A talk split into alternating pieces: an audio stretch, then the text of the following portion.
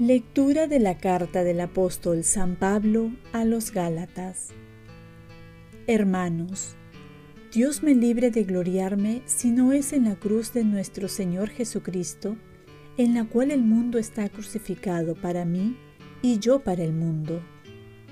Pues lo que cuenta no es circuncisión o incircuncisión, sino una criatura nueva. La paz y la misericordia de Dios vengan sobre todos los que se ajustan a esta norma. También sobre el Israel de Dios, en adelante, que nadie me venga con molestias, porque yo llevo en mi cuerpo las marcas de Jesús. La gracia de nuestro Señor Jesucristo esté con su Espíritu, hermanos. Amén. Palabra de Dios. Salmo responsorial Sacaste mi vida de la fosa, Señor. En mi aflicción clamé al Señor y me atendió. Desde el vientre del abismo pedí auxilio y escuchó mi clamor. Sacaste mi vida de la fosa, Señor. Me arrojaste a lo profundo en alta mar. Me rodeaban las olas, tus corrientes y tu oleaje pasaban sobre mí sacaste mi vida de la fosa, Señor. Yo dije, me has arrojado de tu presencia. ¿Quién pudiera ver de nuevo tu santo templo? Sacaste mi vida de la fosa, Señor. Cuando se me acababan las fuerzas, me acordé del Señor. Llegó hasta ti mi oración, hasta tu santo templo sacaste mi vida de la fosa, Señor.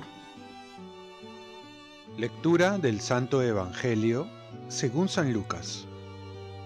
En aquel tiempo se presentó un maestro de la ley y le preguntó a Jesús para ponerlo a prueba.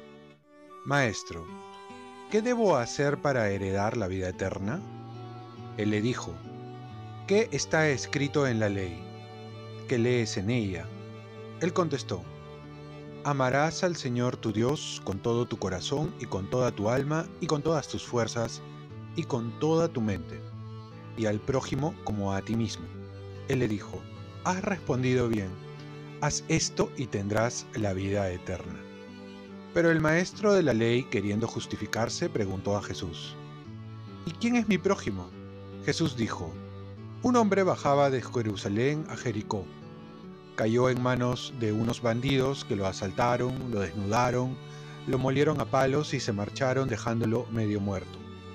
Por casualidad, un sacerdote bajaba por aquel camino y al verlo se desvió y pasó de largo. Y lo mismo hizo un levita que llegó a aquel sitio. Al verlo se desvió y pasó de largo. Pero un samaritano que iba de viaje llegó a donde estaba él y al verlo sintió compasión se le acercó, le vendó las heridas y después de habérselas limpiado con aceite y vino, montándolo en su propia cabalgadura, lo llevó a una posada y lo cuidó. Al día siguiente, sacó dos denarios y dándoselos al encargado le dijo, Cuida de él y lo que gastes de más yo te lo daré cuando vuelva. ¿Cuál de estos tres te parece que se portó como prójimo del que cayó en manos de los bandidos? Él contestó, el que practicó la misericordia con él. Jesús le dijo, anda y haz tú lo mismo. Palabra del Señor. Paz y bien. Ya no necesito otra cosa, conozco a Cristo pobre y crucificado, San Francisco de Asís.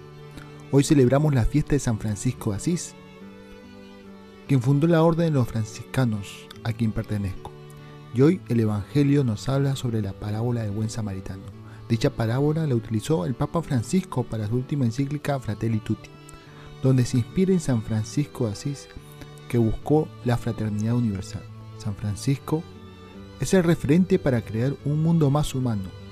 Es lo que necesitamos ahora, reconocernos como hermanos, para no herirnos, para no ser indiferente ante el hombre caído y reconocerlos a todos como hermanos. San Francisco Asís no quiso fundar una orden, pero la recibió de la mano de Dios. Por ello va a decir, el Señor me dio hermanos. y va a recibir a los hermanos como un regalo de Dios, como un don.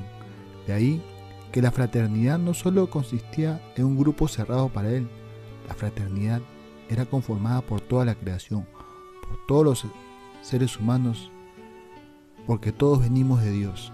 San Francisco Asís llegó a descubrir que solo Dios puede llenar el corazón del hombre, ya que él tuvo la experiencia de haberlo tenido todo como joven adinerado, líder, fiestero, pero escuchó el llamado de Jesús que le preguntó, Francisco, ¿a quién sirves?